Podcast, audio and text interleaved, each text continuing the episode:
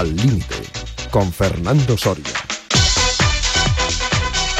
¿Qué tal, amigas, amigos de Al Límite en Radio Marca? Espero que bien, que tengan, que pasen un buen mes de agosto, trabajen o se encuentren de vacaciones y en todo caso lo que siempre digo, aparte de escuchar y leer marca, hay también que practicar deporte, hay que moverse, porque el deporte es eh, calidad de vida, es salud y la salud, sin duda, calidad de vida.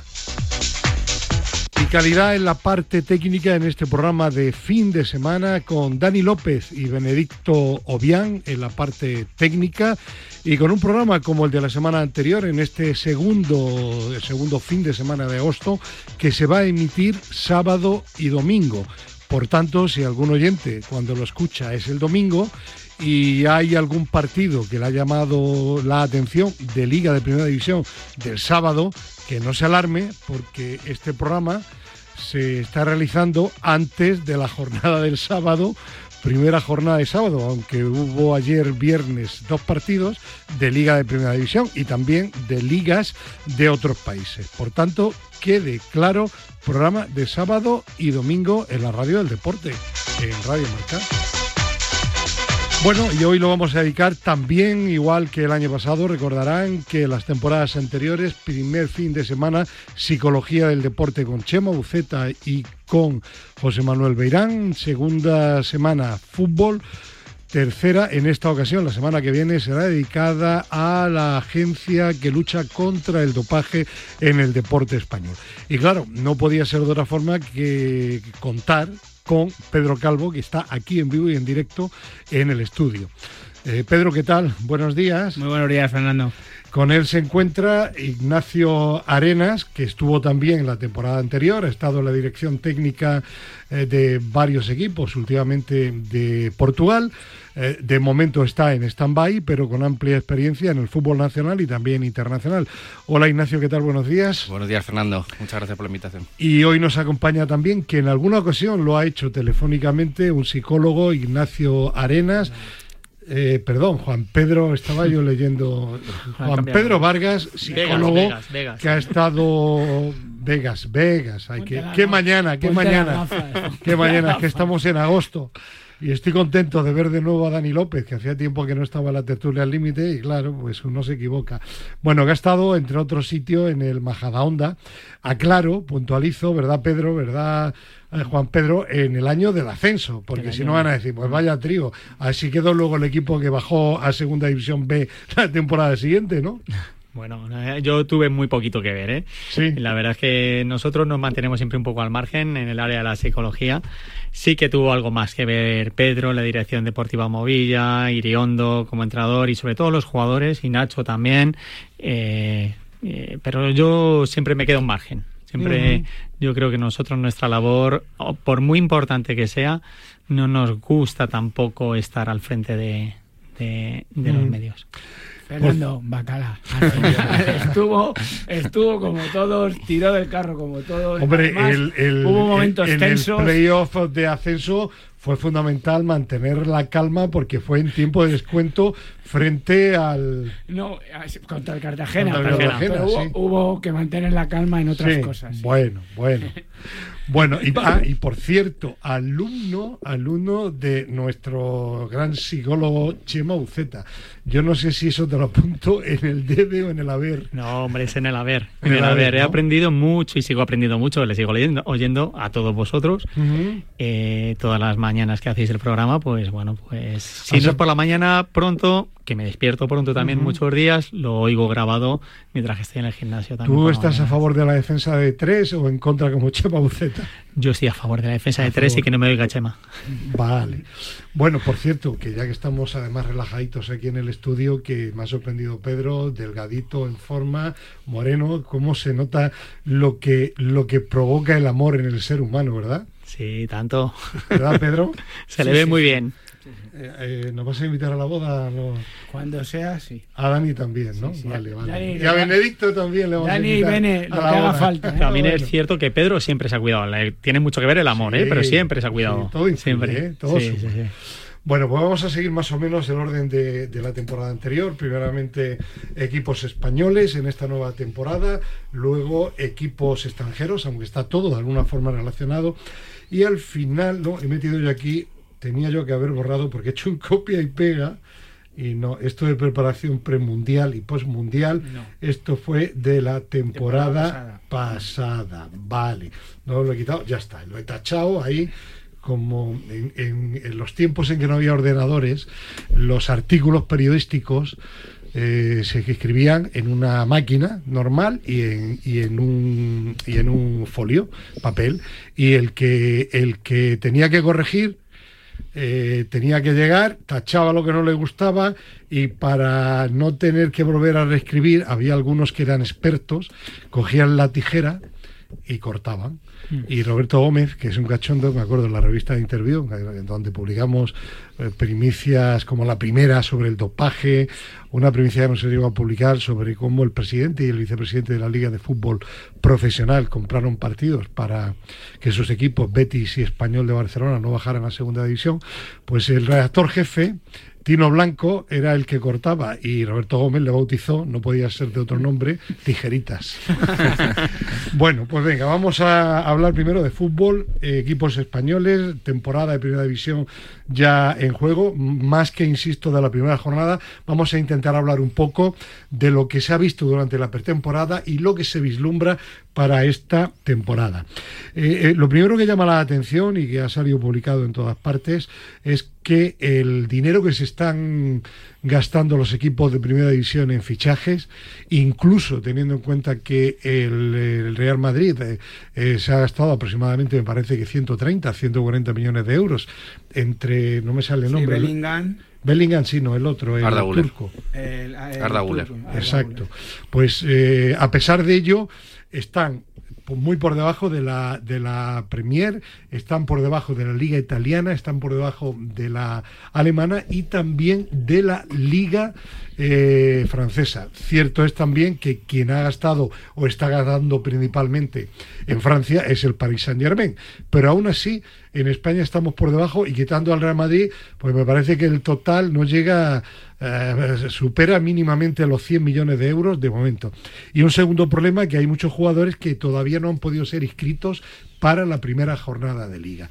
Bien, eh, a ver, vamos a preguntarle, Pedro, si te parece primero al experto internacional, Perfecto. a Ignacio Arenas, que no le cambió el nombre. Eh, bueno, ¿esto qué significa? ¿Que el fútbol español está efectivamente, como dice Cristiano Ronaldo, en crisis? Es una manera de verlo, pero también eh, hay que tener en cuenta que, por ejemplo, a diferencia de en la Premier, en el fútbol español hay mucho más control económico. En la Premier eh, pueden, eh, digamos, endeudarse mucho más. En- Que hay menos control. en- el control es diferente. Si te puedes endeudar más, Sí, es, es un control diferente. Te dejan, te dejan gastarte activos que no has recibido todavía. Es decir, el, el dinero de los derechos de televisión del año que viene, por poner un ejemplo ahora mismo así, rápido, eh, esos derechos de la televisión del año que viene en la Premier te lo puedes gastar, en la Liga no. Aunque tú tengas un fijo y sepas que si, aunque desciendas, recibes 20 millones de euros, tú ese dinero no lo puedes gastar a día de hoy en la, en la Liga Española. Entonces, es uno de los principales problemas. Luego, además, también eh, la inversión extranjera. En la Premier eh, se puede ver que hay muchísimos dueños árabes de Oriente con mucho dinero, eh, que viene el petróleo y demás. Y entonces, pues, eh, eh, están llegando a unas cifras que, si no recuerdo mal, a principio de semana están en mil millones de... no, de- pues estaba por encima, creo que Sí. alrededor de 1.400, 1.400, sí. 1.400 O sea, que era millones muchísimo dinero. euros, Chelsea sí. creo que iba, iba por 800. El Chelsea lleva Bueno, yo creo que era contando también la temporada anterior. Ah, vale, ¿eh? vale, vale. Contando la Sí, sí. temporada anterior. Sí, sí. Y el, y el City, mientras que no se acaba el petróleo, bueno, lo que no sé es cómo lo justifican luego, pero bueno. A ver, Pedro, tu, tu opinión. Sí, bueno, yo creo que está en la línea de lo que dice Nacho. Aquí, desde que se implantó el control financiero en España, eh, hay que tener mucho cuidado y yo creo que además el problema es de los clubes. O sea, no. no- ¿Es, esto es no- demasiado estricto el control en España como se quejan los clubes? Yo creo que eh, es estricto, pero es necesario. Es necesario. O sea, podemos recordar el, el Depor de, de la época del Endor de los sí, 90 que llegaba a acumular, no sé si eran en Bueno, euros sí, 120 en- en- millones En, en en España, deuda. al final, la tradición se dice, pero en el fútbol es una realidad que cuando te dan mano ancha al final te lo tomas absolutamente todo. Claro. Sí, y yo creo que es estricto, sí, pero también creo que es necesario. Habría equipos que desaparecerían, ¿eh? Si, Totalmente. Si no hubiera ese control, yo pienso que habría equipos que subirían de categoría e intentarían volverse locos y luego, si sale mal, eh, podrían llegar a desaparecer. Eh, Juanper que habla, pero todavía no en el micro. no, estaba pensando que al final ese control es, yo creo que es positivo, que haya un control financiero que, como dice Nacho, que no se gaste a priori para evitar problemas también, ¿no? Y luego parece que si surge algún problema en cualquier liga, en este caso el español, pues el desprestigio es enorme es mm. enorme. Entonces yo creo que ese control siempre es muy positivo. yo, diría, no sé qué opináis, que puede haber también otro, otro factor, y es que en, en, España, salvo el Real Madrid, que sigue teniendo muchas figuras, sobre todo jóvenes, tipo Vinicius, tipo Rodrigo, eh, Valverde, etcétera, eh, mm, el resto de los equipos se han quedado, salvo excepciones, y casos concretos en el Barcelona o en el, o en el Atlético de Madrid, se han quedado sin jugadores muy atractivos para la Premier porque ya están los que quiere la Premier en, su fútbol, ¿no? Y eso también impide que, que, te entre dinero, porque si te entra, puedes gastar pero si no te entra y vas ajustadillo, no puedes. es que tienes el caso del Atlético de Madrid con Joao Félix. El Atlético de Madrid está pendiente de hacer un fichaje de un 5 porque quiere Simeone un 5 porque ya se ha visto lo de Morata y mientras que no salga Joao Félix el Atlético de Madrid no puede abordar ese fichaje. O, alguna otra ficha. Entonces estamos en los mismos casos o sea al final es muy complicado. Sí, de hecho, los jugadores que vienen nuevos al Barcelona son jugadores que terminan contrato, veterano, Lewandowski, Gundogan, es decir, no, no son jugadores... Bueno, Gundogan, ¿eh?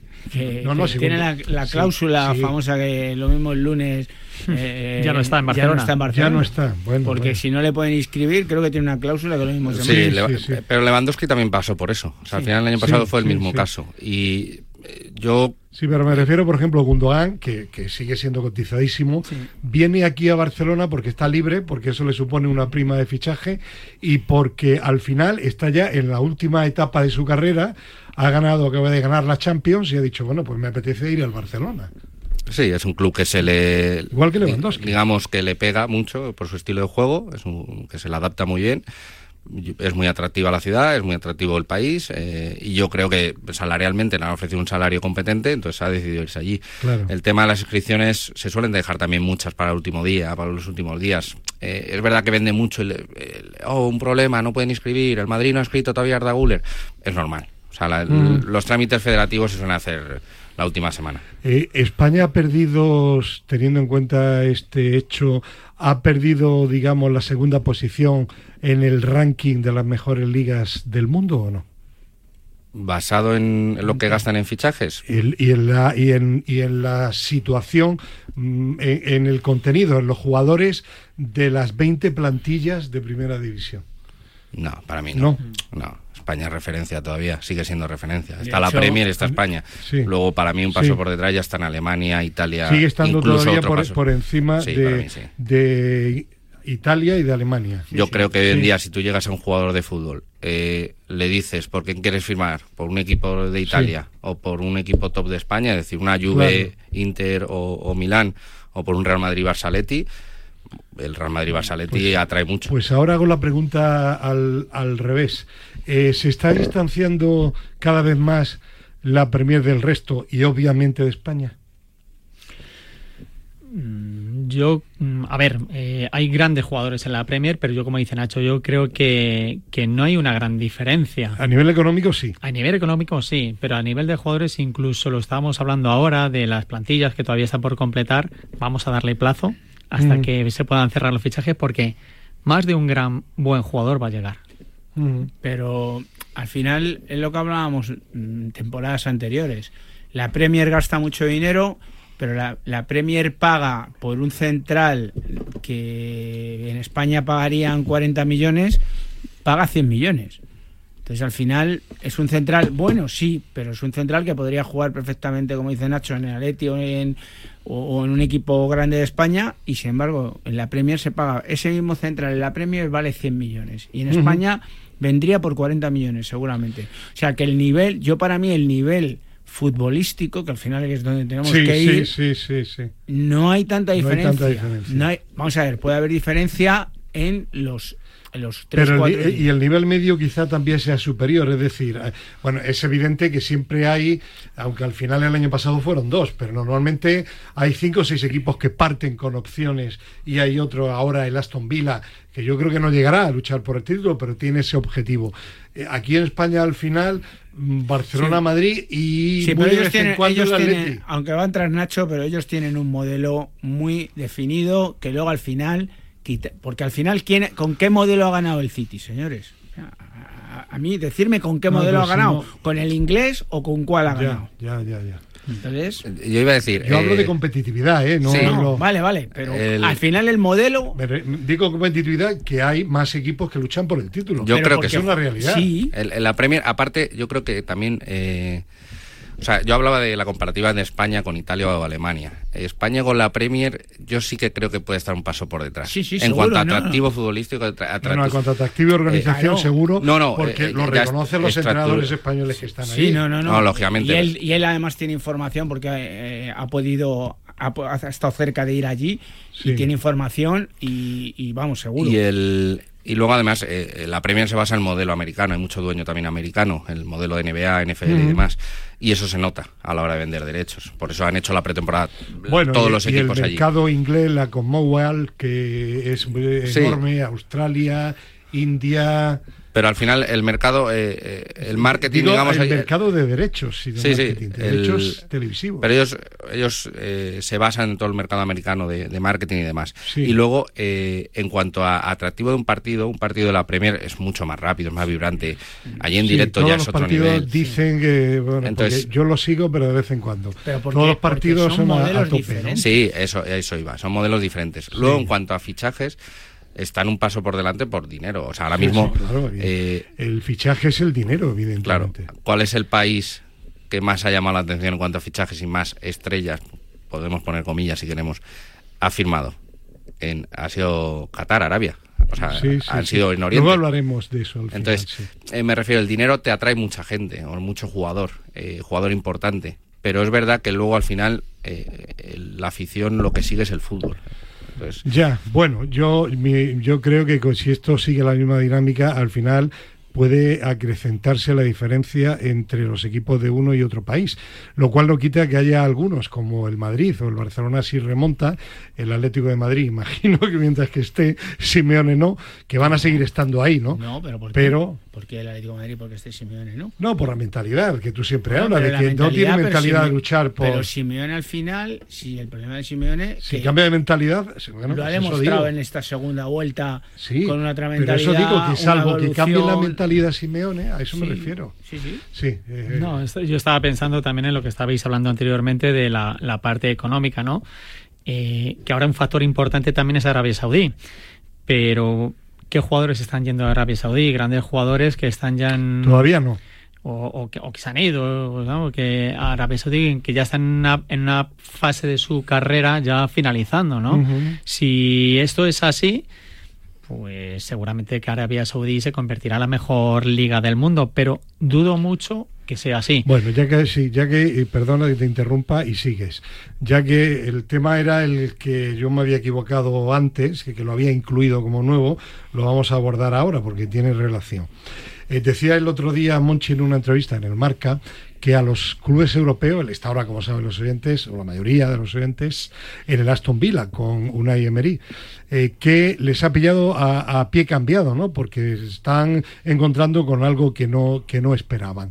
Eh, ¿Veis peligro, sigue tú Juanper, veis peligro en que eh, Arabia Saudí haga, haga cada vez más daño, no ya a la Premier, que también, sino sobre todo al resto de las ligas que tienen menos disponibilidad económica que la Premier? Uf, pues hacer esto a, a futuro es difícil, ¿no? Pero Eh, bueno, es decir, tenido- ¿va a ser una moda temporal o esto se barrunta que puede ser para, para lejos? Yo creo que va a ser temporal, sinceramente, en mi opinión. ¿eh? Opinión. Yo creo que, que sin duda al final la historia de un club como puede ser el Real Madrid, Barcelona o en la, o en la Premier Manchester City, Manchester United, siempre está ahí, ¿no? Y el nombre que, que lleva un jugador por haber jugado en esos equipos pues pesa mucho. Sin duda, hay una parte económica que están poniendo sobre la mesa muy, muy importante, pero hemos tenido jugadores aquí, el propio Modric no se ha ido, ¿eh? se le ha hecho una oferta similar a la que se hizo a Benzema. Bueno, pero también está en esa, en esa fase de su carrera personal. Exacto, pero mi duda, Juan Pedro, es mi duda personal. Si en algún momento un equipo eh, saudí gana el Mundialito de Clubes y dicen los jugadores, ahora respondes, Pedro, no, mírame todo lo que quieras, pero yo pregunto. Y dicen, oye, que puedo ser también el campeón del mundo jugando aquí y me pagan el doble o el triple. A ver, ah, Pedro, venga, que has hecho gesto y luego que hable, que no está muy de acuerdo, me parece, Ignacio, con Juan Per. ¿Por qué te digo que no?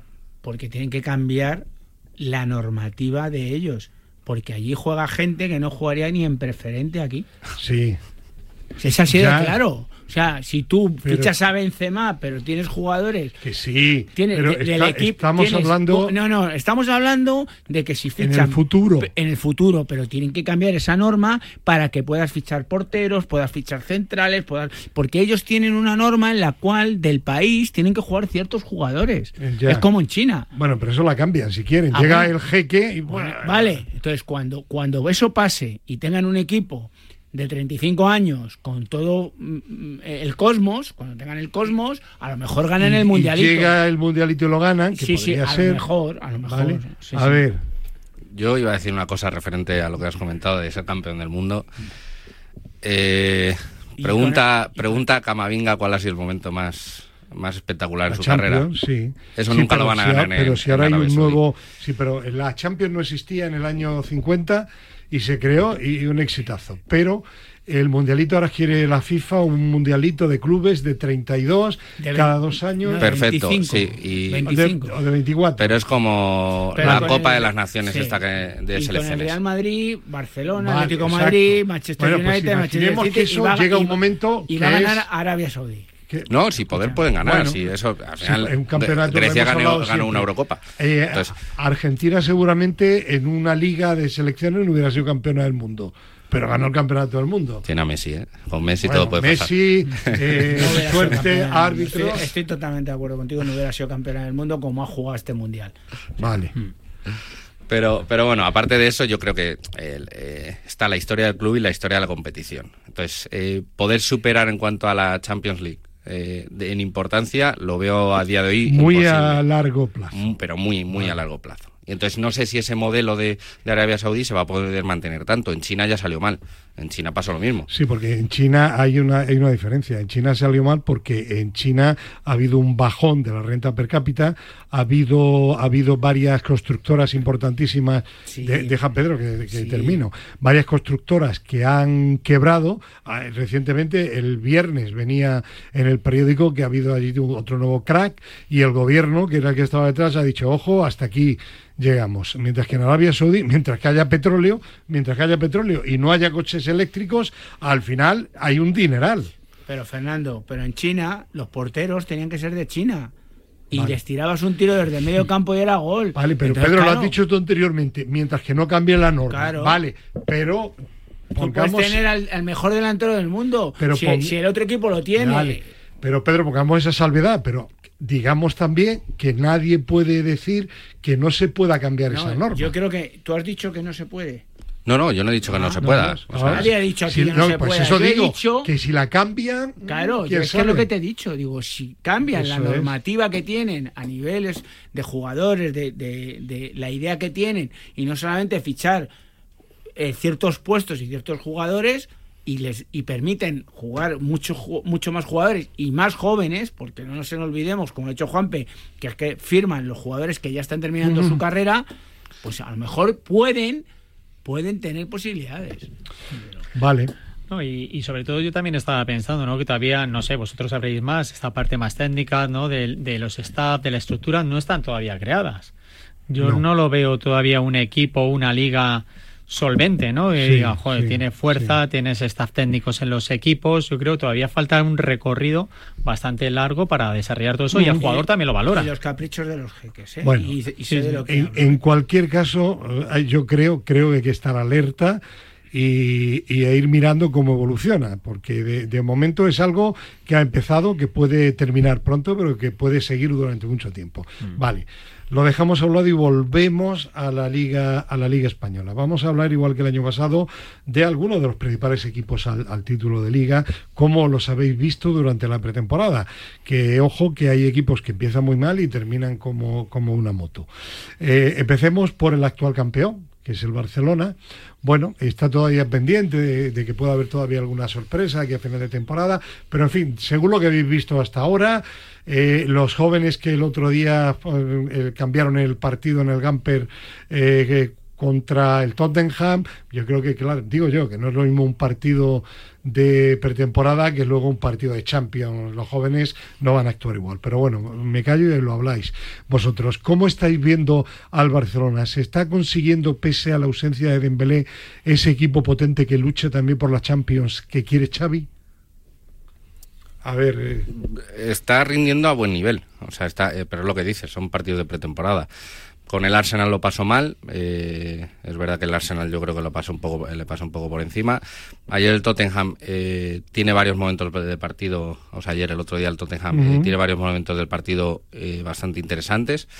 pero es verdad que salen los chicos de la Masía, ¿no? Y, revolucionan el partido, sobre todo Yamin, la, y Fermín. Y Fermín. Em, pero tiene un equipo, creo que Oriol Romeo es un fichaje muy, muy acertado. O sea, lleva ya años, está en Inglaterra jugando a muy buen nivel. Si no llegase por la lesión de rodilla, yo creo que o hubiese vuelto antes o lo hubiese firmado mm, ya sea el Pepe en Bayern de Múnich o, algún equipo de ese estilo de juego y, ha demostrado esta semana y esta pretemporada el nivel que, puede dar. Y entonces, eh, realmente el Barça eh, siempre va a ser candidato. Y Dembélé es un jugador que siempre se ha perdido muchos partidos. Entonces, para mí un jugador muy bueno, o sea, muy bueno y determinante, pero eh, no es esencial en ese Barça, no es Messi. Para mí el único esencial en los últimos años ha sido Messi. Pedro. Sí, un poco la línea de Nacho. Yo, yo lo único que les veo un poco como el surfista que va en la ola grande, que como se equivoque, pues le va a caer la ola encima. Entonces, eh, sí que es verdad que ha empezado bien, eh, ha empezado con su línea de, juego, del trabajo de Xavi de, del juego posicional, aunque sí que es verdad que hay mucha más velocidad en el juego en, los tramos finales, mucho más verticalidad por fuera, pero, y como decía Nacho, Dembélé al final es un jugador de videojuegos, nunca mejor dicho. Entonces, entonces al final es verdad que cuando ha salido y ha estado a un nivel alto, es marca diferencias, pero cuántos partidos ha sido. Entonces, está en esa línea. Yo le veo candidato y si sigue en, crecimiento, que creo que es en temporada empieza de una manera, pero eh, va a seguir en crecimiento, con lo cual. Eh, sobre el Barça voy a hacer una pregunta a Juan Per sobre lo que él más sabe, que es la psicología. Mm. El, buen juego que han mostrado jóvenes, no solo en ese partido, sino también en otros anteriores del Barça, eh, es un indicativo de que son jugadores que tienen ya una tremenda personalidad. Influye también el hecho de que sean partidos amistosos y no tienen nada que perder y mucho que ganar. No sé, desde el punto de vista mental, porque hay jugadores que al principio tal y luego los pones de verdad durante la temporada y resulta que no eran lo que se esperaba. No sé, ¿qué opinas? Claro, yo lo estaba pensando ahora mismo. También hay que verles en una situación real de competición.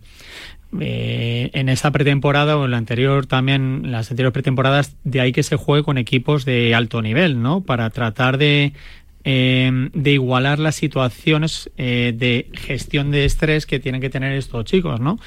Pero hay que verles también en esas situaciones, también cómo actúan. Yo me está viniendo a la mente, yo estuve viendo el partido del Castilla con el Barcelona B en Valdebebas y la situación ahí de estos jugadores, pues bueno, pues eh, llamarlo es no, no actuó como actuó contra el Tottenham, ¿no? Claro.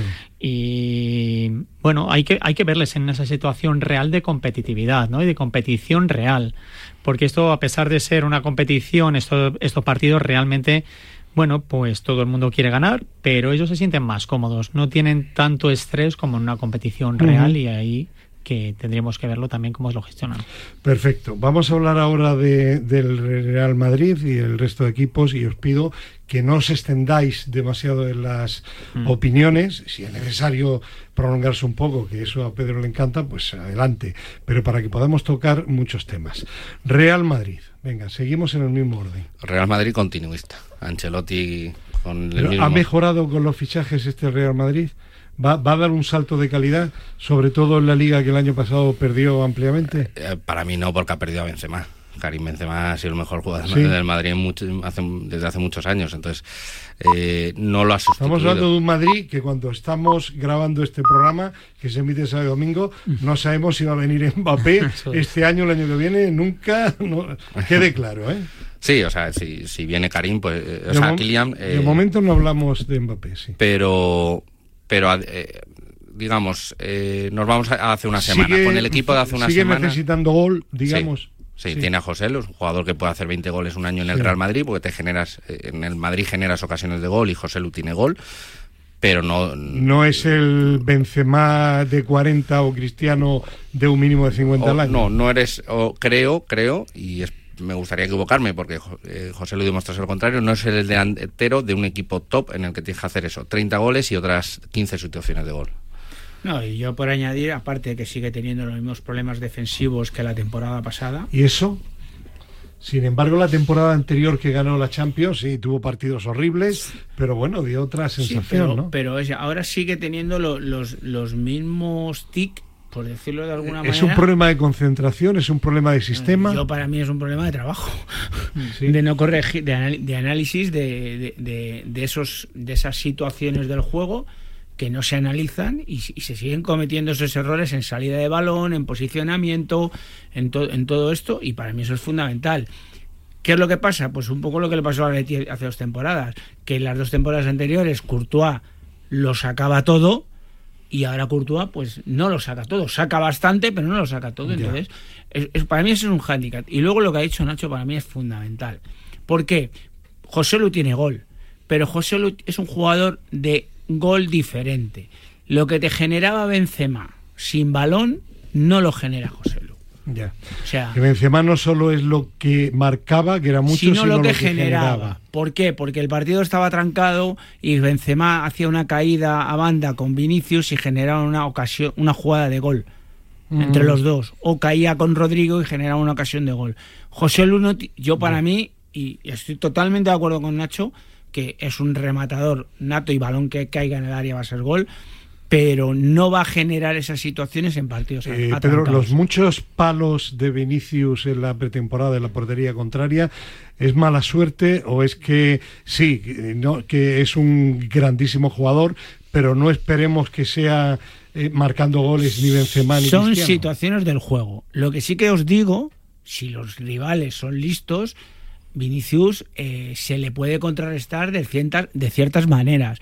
El City lo hizo en la vuelta y a Vinicius se le puede contrarrestar de ciertas formas, eh, defendiéndole de ciertas formas. Entonces se va a marchar, va a generar mucho, pero yo para mí las situaciones de Vinicius en la pretemporada ha sido puntual. Remates que han ido al palo pero han sido buenos remates, no ha sido lo que veíamos al principio. Eso iba a decir, pero que no es, Hace tres años no iban ni al palo. No iban al palo. Pero pues. que no es la solución, no esperemos que entre José Lu y Vinicius eh, consigan los goles y las ocasiones que generaba Benzema. Necesitas un 9. O sea, es, que, es que necesitas las claro. situaciones que se generaban. Es que yo soy muy pesado en esto, sí. pero es que las situaciones que generaba Benzema, atrayendo, llevándose centrales, es que generando espacios, yo no sé si José lo, bueno, a Y luego otro, otro, otro factor para lo que, los que hemos hecho deporte, aunque no lo hayamos hecho en un altísimo nivel, que es un factor psicológico, Juanper, cuando tienes un portero que lo para todo, aunque estés jugando mal o estés con el resultado, al final dice, bueno, eh, tengo aquí a este. Y viceversa, cuando estaba Cristiano o Benzema y estabas y tal, eh, de alguna forma tenías la confianza de que en cualquier momento una genialidad cuando no tienes, bueno, el portero sigue, pero cuando no tienes ese jugador, si las cosas no van bien, no tienes la misma confianza sobre el terreno de juego, ¿no? ¿Eso influye? Sí, sí, claro, claro que influye. Tú cuando tienes, ya sea un delantero, Messi. sobre todo la ejemplo claro. sobre, sobre todo delantero y portero, yo creo que son los dos, las dos zonas de la zona del portero de riesgo, ¿no? Y de la zona de gol del delantero. Si tú ves que ese delantero te mete 50 goles, como metía Cristiano, o te para todo lo imparable que ha hecho Courtois, tienes una seguridad en el equipo y en, y en, y en tu compañero Sí, que a ti te, te permite estar metido en el partido, enganchado y con esperanza de poder remontar un resultado, que era lo que ha sucedido Pero, en pero la Champions. Fer, yo, yo haría una pregunta. A lo mejor es que el problema también lo tiene Courtois, porque ya no tiene esa confianza que tienen ya, los jugadores. bueno, sí, puede ser. Juanpe. También, a ver, el, el que tiene que recuperar la propia confianza es el mismo. En cuanto recupere la propia confianza, también en diferentes situaciones Sí, no, reforzándole igual, también y el, esas y el delantero, igual también la confianza, con sabiendo que tiene un portero que lo va a parar, está claro. Mm.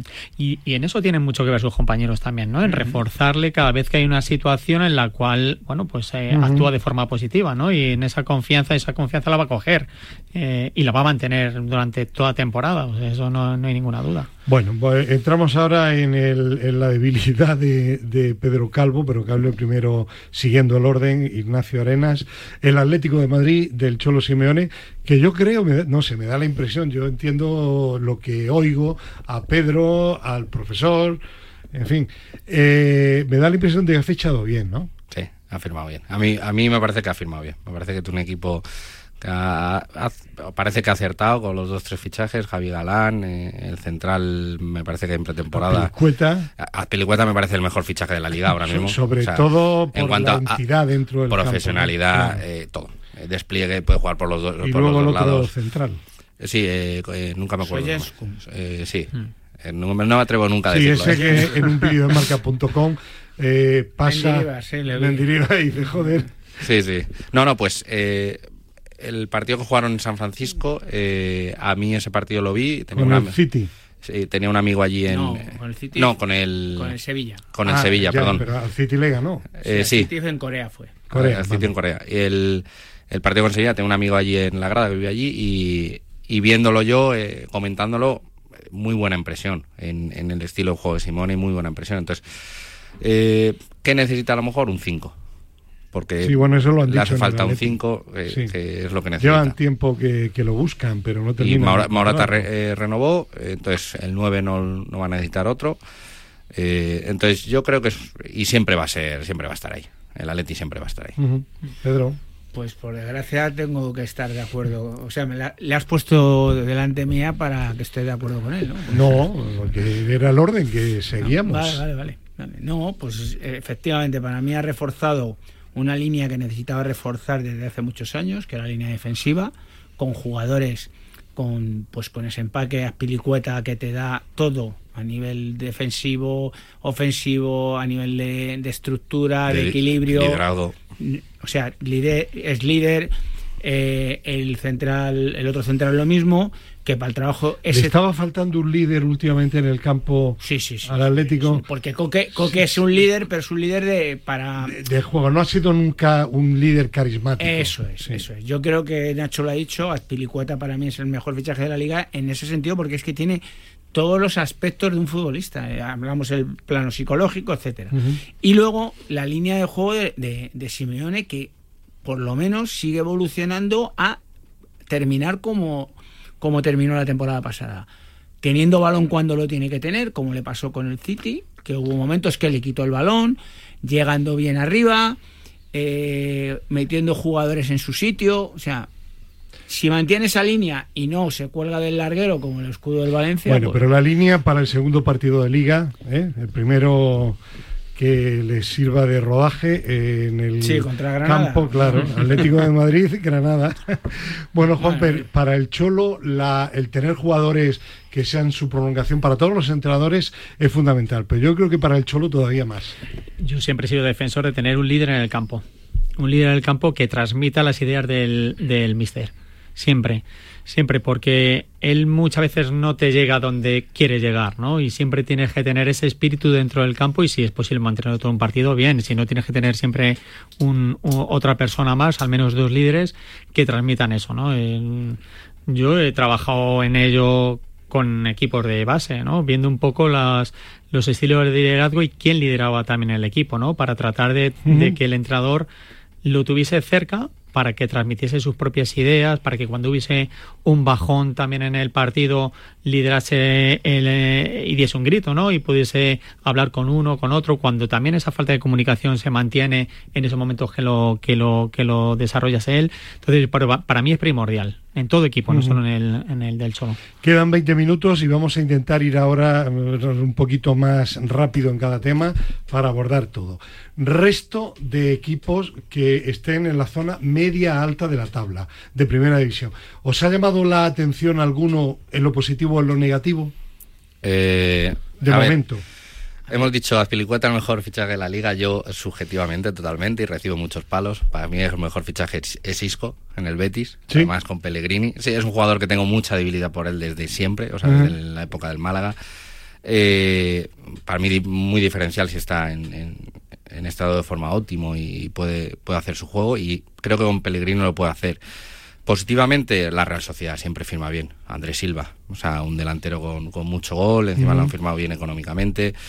Eh, equipo que también me llama la atención. Luego, negativamente, que por desgracia tiene pinta de que no va a estar en esa mitad de tabla para arriba, va a estar abajo, eh, es el Valencia. Me da mucha pena ver un Sí. club como el Valencia eh, que el dueño lo está dejando morir. O sea, Eh, por, por cierto, Juanper, el Valencia, el otro día publicaba marca.com, el equipo con la media más baja de primera división, 22,3 o 22,4 años. Eso al final, yo creo que eso al final es importante por lo que tú decías anteriormente, ¿no? Por, por, por la jerarquía, ¿no? Por la experiencia sobre el terreno de juego. Sí, y jugadores con ese talento de liderar jóvenes, como pudo ser Raúl en su momento, no existen. No existen de momento. Y yo creo que falta todavía meterles en situaciones de competitividad, ¿no? de, de competición dura para que se fortalezcan.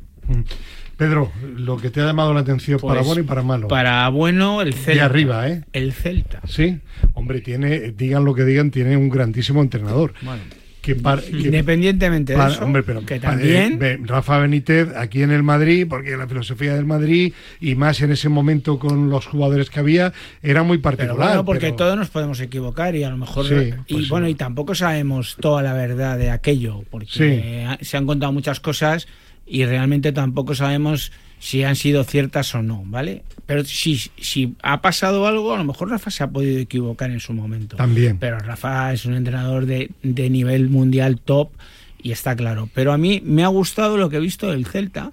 Eh, Va a ser un equipo mm, brutal, ¿no? Pero puede ser un equipo que, que pueda estar en mitad de la tabla. y tipo que- Sasuna la temporada eso pasada. es, eso es, en ese estilo. Y no solo eso, sino que tienen mucho cariño que han fichado a Doctor. No, bueno, además de, además de pero bueno. embajada onda. Pero, pero bueno, aparte de eso, yo le veo un equipo que lo que he visto me ha gustado. Y un poco en la línea de Nacho. Yo lo del Valencia. Valencia, el Valencia lo que veo es que lo están dejando ir. O sea, no tiene fichajes, están dándole toda la influencia a los jóvenes. Es una afición muy complicada para que un joven pueda tirar ese carro. Aunque el año pasado hubo el chico este que, se- que han operado ahora, me parece, eh, Marín, el Marí este, pero, pero es Ya. muy complicado. Oye, ¿y el Sevilla puede tener continuidad después de que ganara la Europa Liga o, o no se puede valorar el futuro en toda una liga de un equipo porque gane una competición? Yo, yo creo que el Sevilla va a ser un equipo complicado porque está Mendilibar, es un hombre que trabaja muy bien, pero todavía no le veo en ese salto otra vez al Sevilla de que ser hemos- un equipo al- de- le de- veo más de al Betis o a la Real, Champions. veo mucho más al Betis o Sí. a la Real que, a- que al propio Sevilla. puede ser. Lo que pasa es que Víctor Horta trabaja muy bien. sí, ¿eh? sí, sí, sí. Entonces, no, Víctor el- Horta es un fenómeno. Entonces, eh, realmente eh, la salida de Monchi para mí no debería afectar al club. No. Y lo único es que acierte con los jugadores que han firmado, del Rennes, de, de- de fuera, y, y que Mendilibar eh, pues pueda desplegar toda su magia. Vale. Bueno, y ahora la parte baja, eh, equipos eh, que penséis, penséis, eso siempre es difícil de, de predecir, que puedan tener problemas para la permanencia. Hay algunos equipos que claramente veis Pues- porque no han fichado en la pretemporada, porque el año pues- pasado subieron, no sé. Por tu- Se puede por- meter el Granada también, ¿eh? Claro, no, es que lo iba a meter. O sea, Directamente, vamos. Yo, por lo que ha hecho el Granada, el Granada tiene que dar un. A no ser que le salga bien. Yo, yo sin embargo, no, estoy de acuerdo contigo y voy a decir por qué. Pero bueno, Bueno, ahora- Yo ahora veo al. Granada, veo al Almería, por mucho que digamos que no, veo al Granada, veo al Almería. Y pues no sé, a ver, Las Palmas, tengo mis dudas con Las Palmas, lo que pasa es que el entrenador me gusta. No, no sé, Mallorca creo que no, porque Mallorca. Sí. Mira, Mallorca es uno de los que ha firmado muy bien para mí. Claro, Sí. Para gusto. Mallorca y sobre todo el entrenador que tiene. Muy bien para su nivel, lógicamente. Claro. O sea, no va a competir con el Madrid, Gra- pero... Granada de momento, tú que estás más en Bueno, el el mercado- Valencia. El Valencia, Vale, lo, al Valencia, Valencia lo claro. pongo seguro. Eh, Ignacio, el, el Granada del año pasado yo lo seguí, obviamente, porque lo he dicho aquí, lo he reconocido toda la temporada. Tenía grandes porteros, el, el portugués ya me lo Ferreira, se sí. lesionó, pero luego salió al final y parece que va a ser este título, Sí. va a ser titular este año otra vez. Tiene un, un buen delantero, Uzuni, Sí. el máximo volador, no es que sea tampoco, de momento tiene una cláusula de 25 Máximo goleador en segunda. millones, sí, una cláusula de 25, pero en el Ferenbaros, en Champions, Donde marcó, quieras, en y en segunda. primera con el Granada marcó también. No digo que vaya a marcar 30, pero bueno, tiene delanteros, tiene Callejón, está bien de forma, el chaval este Brian. Tal. El problema que tenía el año pasado, sobre todo, era un centro del campo que no controlaba los partidos. Y eso es fundamental. El típico 5 que a mí me gustaba, es San Emeterio en su momento, Montoro, no lo tenía. Según me ha dicho Pedro, eh, Pedro, tú lo- me lo has comentado, Gumbau puede cumplir esa Gumbau es- función. a mí es un Sí. jugador que me encanta. A Sí, mí es un Gerard jugador que me encanta. Sí. Puede Gonzalo Villar, pues no lo sé, yo ahí no lo tengo tan Pero claro. Gonzalo Villar es un jugador de mucha calidad, pero es un jugador. A mí es un jugador que siempre eh, Hasta me por parece... encima de. Para mí eh, se ha gen- o sea, es un jugador que ha generado mucha expectativa Eso siempre, pero luego como que Sí, te no, quedas un poco claro. como... eh, No ¿Realmente no ha rendido a su nivel o tiene más? de rendimiento. Luego Vallejo que ya estuvo en el Granada, el Granada necesitaba un central sobre todo que saque bien el balón y que sea rápido, porque los centrales eran eran lentos.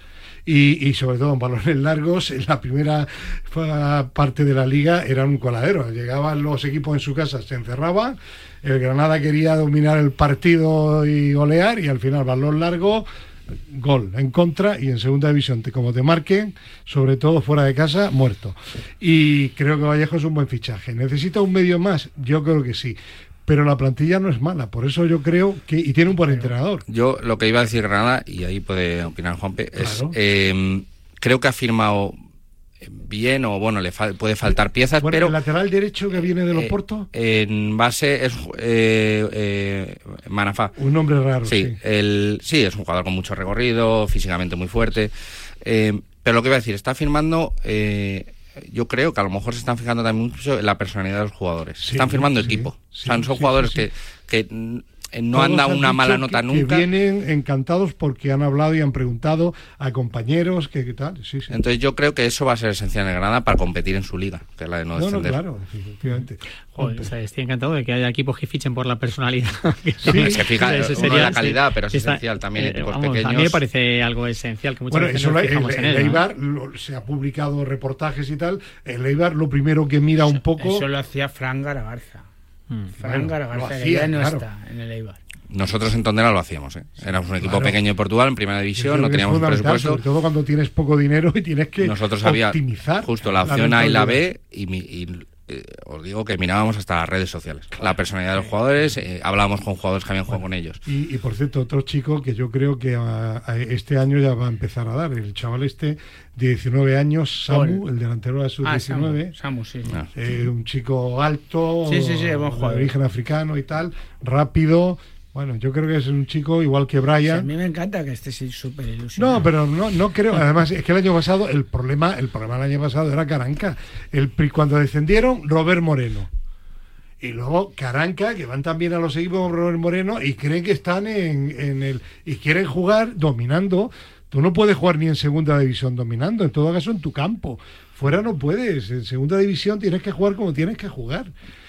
Y ahora Paco López creo, yo no le conozco personalmente, pero creo que sí, por lo que le leo en declaraciones, que es una persona que sabe y lógica. Hombre, ¿no? pero, pero además Paco tiene la ventaja que ha entrenado en primera división. Claro, claro. O sea, que sabe que sabe cómo se juegan la- las situaciones del juego de primera división. Todos los que han venido dicen, vengo porque está Paco López. Vale. Bueno, sí, pues sí está claro. Pero eso no quiere decir que él no pueda estar dentro de, de esa eh, terna de equipos que puede pelear por el descenso. O sea, tiene que estar. Hay un equipo que no he metido que me parece que está ahí un poco en el aire, que es el Getafe. Eso iba a decir yo ahora. Sí, O sea- con Bordalás al final. Bueno, bueno, Bueno. déjate que, que al final eh, es todo como, como Mourinho. Llega, llega un momento que se te acaba, el Ya. Bordalás se te acaba, llega momentos que se te acaban. Entonces, los equipos cada vez se analizan más, se estudian más y las situaciones del juego son las que son. Y ojo. Perfecto. Bueno, un último tema relacionado con la liga, esto mental para que lo hable Juan Per. Eh, se ha visto, insisto, grabamos ahora. Eh, Mbappé en este momento, si viene, no ha llegado al Real Madrid. A Mbappé se le ve como muy tranquilo en las fotografías, aunque la procesión vaya por dentro. Eso significa que él lo tiene muy claro, clarísimo. Para ti, ¿qué, si, ¿qué hay en la mente de Mbappé como psicólogo que eres? Ojalá pudiese saberlo. Yo creo que tiene muy clara la idea. Yo creo que tiene muy clara la idea y lo único que tiene la sartén por el mango. Tiene la sartén por el mango, pero le están presionando demasiado. Yo en alguna ocasión también roza la parte del acoso, incluso laboral, ¿no? Y le está afectando, sin duda. Y ojo, que todo esto lo que supone es, eh, bajo mi punto de vista, ¿no? Desde el ámbito de la psicología, un estrés adicional que puede tener también, puede causar algún tipo de lesión, ¿eh? Puede causar algún tipo de lesión y además con el tipo de entrenamiento que está llevando aparte y todo lo demás. O sea que. Es decir, que no va a venir si viene como un tiro. Yo, bueno, no, sí va a venir como un tiro, seguro. Le veo igual de nervioso que a Neymar en, febrero. O sea, nada. nada. No, no, nervioso a, nada. A mí me, da la, me da la impresión de que él tiene claro que en lo deportivo se equivocó, no saliendo antes, en lo deportivo, en lo económico no, no claro. está clarísimo, y que dice, bueno, pues es el momento ya que me tengo que ir porque dinero ya tengo. A ver, si quisiese venirse cuanto antes podría hacerlo. Y de hecho yo creo que lo va a hacer. No, tengo ninguna duda y yo creo que la idea la tiene él muy clara de dónde quiere jugar. Pero sí que, aunque le veamos muy tranquilo, sí que interiormente le tiene que estar afectando toda la situación que está viviendo. Solo hemos visto en cine y en cómics. Bueno, venga, vamos ahora eh, rápido con el tema internacional. Grandes equipos, ya hemos hablado un poco, diferencia entre la Liga, la Premier, etcétera, etcétera. Bueno, ¿cómo, cómo estáis viendo la Liga Inglesa y los grandes equipos? ¿El, el, City de nuevo la referencia a seguir? Sí, aunque perdió con el Arsenal, pero. Aunque se haya ido Gundogan y tal. Eh, es Pep. Sigue siendo. es que es Pep. Es Pep. Tú dale a Pep, que un cualquier equipo, y, es candidato a todo. Claro, pues de hecho ya se inventará eh, una nueva posición de alguien o hará algo nuevo. Pero es Pep. El, Arsenal dicen que ha fichado bien. Sí. Arsenal ha firmado muy bien y, el otro día con, en la Community contra el, contra el City jugó muy bien. A ver, el año pasado eh, pinchó los últimos partidos, plantilla muy joven, a ver la presión de ganar el título, no sé si le pasó mucha factura a ver este año cómo manejan eso. Eso es una ventaja para este año, ¿no, Juan Per? Sí, eh, esperemos que... Ya, si están arriba, ya han vivido esa situación. Efectivamente, lo que hablábamos antes, ¿no? De esa situación ya trabajada donde, donde bueno, puede gestionar todas esas variables psicológicas y sobre todo lo que es la gestión del estrés, ¿no? De haberlo, de haberlo gestionado anteriormente. Del resto de equipos... Yo a mí el que me genera dudas de la Premier es el Liverpool. Me sigue generando dudas. Sí, ha fichado poco. y... el que pondría como hay un posible candidato a estar entre los cinco primeros que creo que va a estar es el Aston Villa, de, Emery mm. con Paco allí y con Monchi, Beni. Creo que es un, club que está muy bien organizado ahora mismo. Muy bien vámonos a Italia. ¿hay algún equipo que os esté llamando la atención en plan positivo que pueda estar arriba el año pasado al final no había ninguno hablamos y el Nápoles y el, el, Inter que sí gana la Champions. A mí la Juve el otro día, por ejemplo, me gustó con el Madrid. La forma de, de finalizar, de cómo llegaban en, en, pases cortos, llegaban arriba. Lo que pasa no va a estar en Europa. En Europa no efectivamente es pretemporada también. Eso juega a su favor, ¿eh? en la liga doméstica juega a su favor, no está en Europa. A mí en la Juve sí me gustó.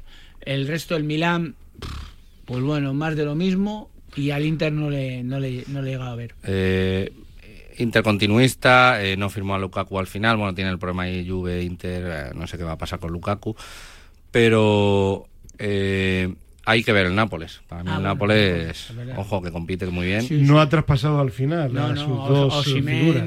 Únicamente se ha ido el central, ¿no? El coreano. Pero a Osimen ni al, ni al georgiano los ha traspasado. ¿Dónde se ha ido el coreano? Ahí me pillas. No sé. que salió a principio de mercado y no me acuerdo ahora mismo el equipo. No sé si Francia, me, sonaba a mí Francia. Ya. Mm. Bueno, eh, Alemania, Bayern de Múnich. Siempre va a ser candidato, es el equipo número uno de Alemania y ojalá, mm, punto de vista subjetivo, ojalá el Borussia Dortmund mm. le pueda ganar esa liga que perdió el año pasado en el último partido. Sí, pero con Tuchel podrá volver de nuevo después de una temporada decepcionante que gana la liga eh, al final porque Sí. pincha el Borussia Dortmund, que le elimina bien eh, el City en la Champions. A mí es que Tuchel, la verdad es que es un ¿No entrenador te gusta que aunque no- ganara no, con el Chelsea? No me gusta ¿no? mucho. No, me gustaba más el, el que tenía anterior, el. Van, Van- Van- no es que no sé cómo se pronuncia, el Bendesblan. El, hola- este, el holandés. Sí. Sí. El que tenía en el chaval No, joven. no, Nagelman. El Nagelman. Sí. Me gustaba muchísimo más. No, yo, yo en Alemania a ver, no lo he seguido mucho, pero yo ante la última temporada que he visto y por los antecedentes que tenemos, para mí el Bayern está por encima ¿no? de- Sí. del resto de equipos. Siempre va a estar por encima. Le- Leipzig y Dortmund han estado cerca este año. Sí, van a estar ahí. Pero a nivel de fichajes, el, el Bayern se está moviendo. Son poco, diferentes ¿no? también. son Salvo para- Kane, con Kane sí que puede dar un. Sí, son diferentes Harry modelos. Kane, si lo ficha, Eh, puede dar un salto cualitativo. El Bayern de importante, Múnich se ¿no? puede asemejar más un- al Real Madrid, Barça, City. Es decir, fichas eh, jugadores ya consagrados, estrellas. El Dortmund sigue firmando gente joven, gente eh, a través de una labor Sí, de scouting sí, en, sí, en sí. ligas, digamos, más desconocidas, que no son desconocidas, pero bueno, igual que el Red Bull. Red Bull tiene una organización muy grande, tiene equipo en Brasil, equipo en Nueva York. eh, entonces, en Austria, entonces eh, son diferentes modelos. En esos equipos siempre hay jugadores que este año, en, en diciembre, podremos hablar de, mira, este jugador del Leipzig o del, eso Dortmund". de momento no le vale para. No sabemos. Ya. Bueno, eh, Francia, París Saint Germain de Luis Enrique sin Mbappé. ¿Qué esperamos? Están fichando todo.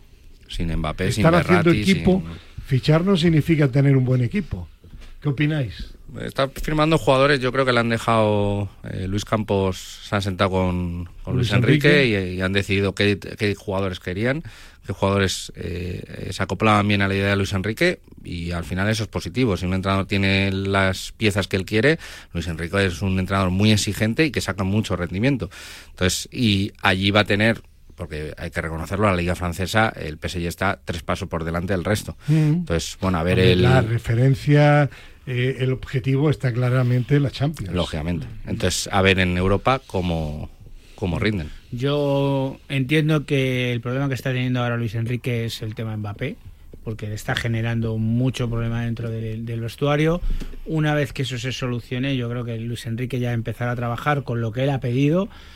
Y a mí es un equipo, que- lo dije hace dos Ujú. programas, le he puesto el primero para ganar la Champions. Si le dejan trabajar y puede trabajar, puede ser uno de los equipos que puede ganar la Champions y, y le veo uno de los máximos favoritos y en, en su liga no va- entiendo que no va a tener problemas por lo que ha comentado Nacho. Sí. Pero tiene que pasar toda esta marejada que tiene ahora mismo, que a nivel psicológico ti- tienen al equipo muerto. Eh, Juanper, el Paris Saint Germain, Luis Enrique, eh, ¿conoces a Valdés, a su psicólogo? Sí, Joaquín. Joaquín estudió la UNED también. También, sí. También. Eh, no sé, es, es muy particular Luis Enrique. ¿Qué opinas tú de ver, su bueno. forma de trabajar, sus reacciones? No, es sé. que sea particular, tiene su personalidad, cada uno tenemos la nuestra, nuestra, ¿no? sí. Entonces ahora mismo, fíjate, estabais hablando de que todo va a salir bien con Mbappé y si no sale Mbappé, ¿no? Que, y le fuerzan a que se le dejen en el banquillo, ¿cómo va a reaccionar Luis Enrique, no? Que eso también mm, hay que tenerlo en cuenta y veremos a ver Sí, la pero ha hecho reacción de una cosa Enrique, pero- importante. Luis Enrique saca rendimiento a todos los futbolistas. Y si Luis Enrique se tiene que quedar con Mbappé por las circunstancias que fuera, Bueno, le os aseguro claro. que intentaría sacarle el máximo rendimiento a ese tipo de futbolista. Sí, sí. No, sin duda, si el problema es que le digan que se quede en la grada. Que él Ya. no sé Ah, si lo va a ya. aceptar eso, ¿no? Que Yo creo que ahí Luis por la propia personalidad que tiene Luis Enrique. vamos, Sí, si le tiene que decir... eh, a mí es que me recuerda en esa manera a Luis Aragonés. sí. Luis Aragonés cogía a Héctor Romario y le decía qué tal y, y lo sentaba. Y pues Ya. Luis Enrique le veo con esa capacidad. Eh, eso que dicen y que yo creo que en parte de que todos los que son corredores de fondo, mucho fondo, como Luis Enrique, están un poco tocados, ¿es cierto o no? No, bueno, eh, está tocado, no. Yo creo que, que cada uno, como te decía, tiene su forma de ser y Luis Enrique tiene su propia personalidad y, y a mí me gusta, ¿eh? Esa personalidad que tiene. Lo único, a lo mejor, la parte con más comunicativa sí que a lo mejor le tendría que, o la ha gestionado eh, en estos tiempos con Joaquín de otra manera y ha mejorado en ese aspecto, ¿no? Pero es su propia personalidad. No hemos hablado, no vamos a hablar hoy, pero lo haremos de nuevo en septiembre, después del Mundial Femenino y después de, de que cuando se regularice ya la programación nuestra y también eh, la liga femenina, hablaremos, por supuesto, Pedro, largo y Sí. tendido del fútbol femenino, al que hay que darle un poquito de tiempo. No esperemos que sea un boom tremendo de golpe, ¿no? No, y además eh, se está intentando mejorar, con lo cual seguramente cada vez irá mejor. Hablaremos en septiembre de fútbol femenino, hoy ha sido nuestro especial del fútbol más tradicional, masculino. Gracias a Pedro Calvo, gracias a Juan Pedro Vegas y gracias también a Ignacio Arenas. Muchas gracias por la Muchas invitación. gracias. Gracias, y Fernando. recordar que el programa Deportistas TV en Teledeporte pues continúa todos los jueves también del mes de agosto. Muchísimas gracias, buen verano y sigan en la sintonía de la radio del deporte Radio Marca. Adiós.